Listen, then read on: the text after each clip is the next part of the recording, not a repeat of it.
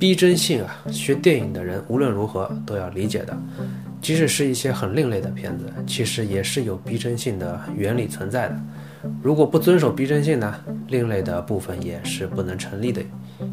所以不要把逼真性想得那么狭隘，不是只有你生活的世界才是真实的世界。有些影视作品设计出来的世界，也许违背一些规则，但它同样可以是一个真实的世界。制作的时候就要符合那个世界的逼真性。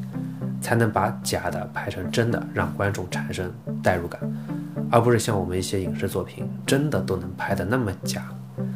呃，然后还有一个问题很有意思啊，之前的视频里我讲演技表演的逼真性，很多演员的情绪啊不符合角色本身的性格，不逼真，夸张了，是不对的。有评论不服，还举了两个例子：周星驰和 Jim Carrey。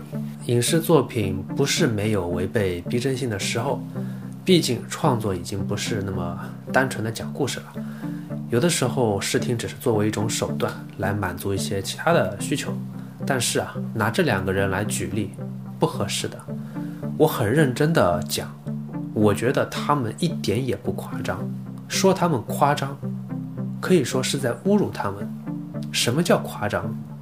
你明明不会有那种夸张的反应，却假装表现出来，这叫夸张。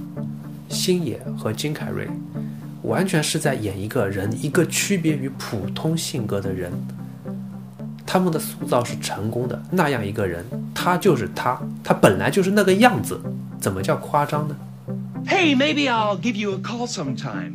Your number still nine one one? Oh, righty then.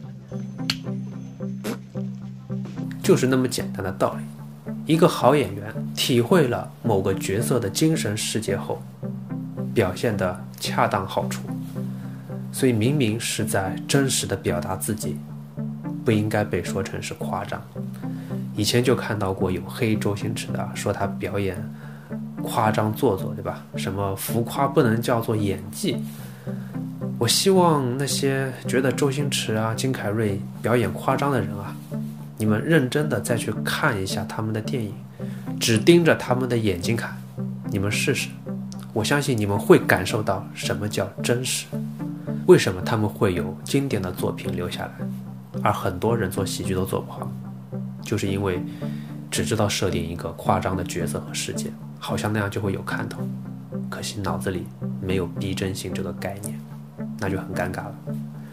所以经典是做不出来的，能做出来的只有什么？神剧。